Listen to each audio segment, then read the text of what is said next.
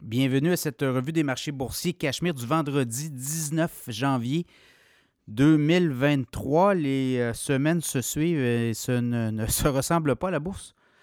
Euh, mais quand même, euh, à la bourse, notamment l'indice SP 500, un sommet jamais égalé de l'histoire. On avait atteint un sommet incroyable, 4796 points en janvier 2022. Et là, deux ans plus tard, on revient avec un sommet jamais atteint, 4839 points, en hausse de 1,2% aujourd'hui, le SP 500. Donc, on est à des sommets inégalés pour l'indice des 500 euh, plus grandes capitalisations boursières aux États-Unis, notamment le SP 500. Le TSX a monté de 0,7% 20 906. Le Dow Jones en hausse de 37 800, en, hausse de 1 voilà, à 37 863. Le Nasdaq aussi très haut. Je pense que le Nasdaq 100 est à un sommet. Donc, le Nasdaq Composite, 1,7% de hausse, 15 310. Le baril de pétrole en baisse de 51 cents, 73,44 US, référence WTI. Le Bitcoin reprend à la hausse, 41 565 en hausse de 1,6 et l'once d'or monte de 0,5% de 10,30 à, 20, à 2031 et 90. Euh, donc, je vous le disais, le S&P 500 un sommet. Euh, les technos font très bien. Et là, il y a comme un engouement pour les marchés des actions alors qu'on avait eu trois séances négatives en début de semaine. Et ça s'est repris hier, aujourd'hui. Je regarde un peu les titres aussi. Nvidia a continué sa lancée. Nvidia en hausse de 4,1 2% aujourd'hui, 595 Broadcom, hausse de 5,8% Alors, euh, c'est des 1211 Broadcom.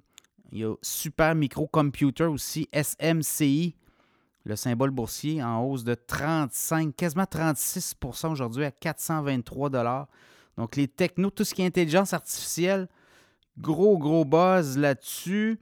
Sinon, je regarde euh, les autres nouvelles. Euh, Amazon voulait acheter iRobots, qui est un fabricant d'aspirateurs intelligents. Et là, selon des nouvelles de l'Europe, pourrait, euh, la transaction pourrait ne pas avoir lieu. Donc, le titre de iRobots s'est dégonflé de, 20, de près de 27% autour de 17 US. Euh, donc, il y ça. Il y, avait, avait, aussi en début de semaine un juge là, aux États-Unis qui a refusé l'accord d'achat de Spirit Airlines par JetBlue. Et le titre de Spirit Airlines, c'était complètement, comment on dit, dégonflé ou a perdu plus de 50% Et là, ben, aujourd'hui, reprend 17,1% à 6,68 Spirit Airlines n'est toutefois pas sorti euh, de l'auberge, du bois.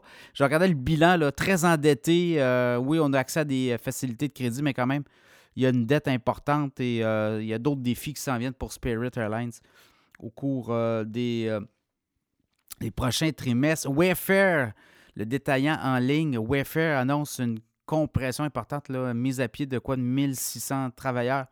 Donc le titre a gagné 10% aujourd'hui à la bourse. On va couper 13% des effectifs. Donc c'est un peu ça ce qui s'est passé. Les technos sont revenus dans le radar. Est-ce que ça va tenir? Est-ce que ça va tenir? Ben, il y a de l'argent en masse euh, pour tenir ça. Il y a euh, des, fonds qui arrivent comme ça. Les investisseurs croient beaucoup au techno. Donc, tant que tout ça va tenir, euh, puis la semaine prochaine, une flopée de résultats financiers. Là. Donc, à suivre. mais pour l'instant, tout va bien. Autre chose, ben, pour le Canada, l'économie canadienne chancelante. Là, on a eu les, les données. On a même fait un segment là-dessus en début de matinée les données sur le commerce au détail du mois de novembre au Canada, baisse euh, importante de 0,2% 1,4% de baisse au Québec. Donc, ça vous donne l'état de la situation au niveau des consommateurs.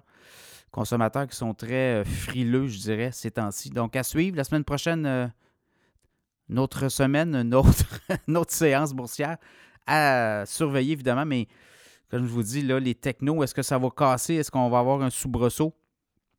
Seul Dieu, la main visible des marchés boursiers, nous le dira.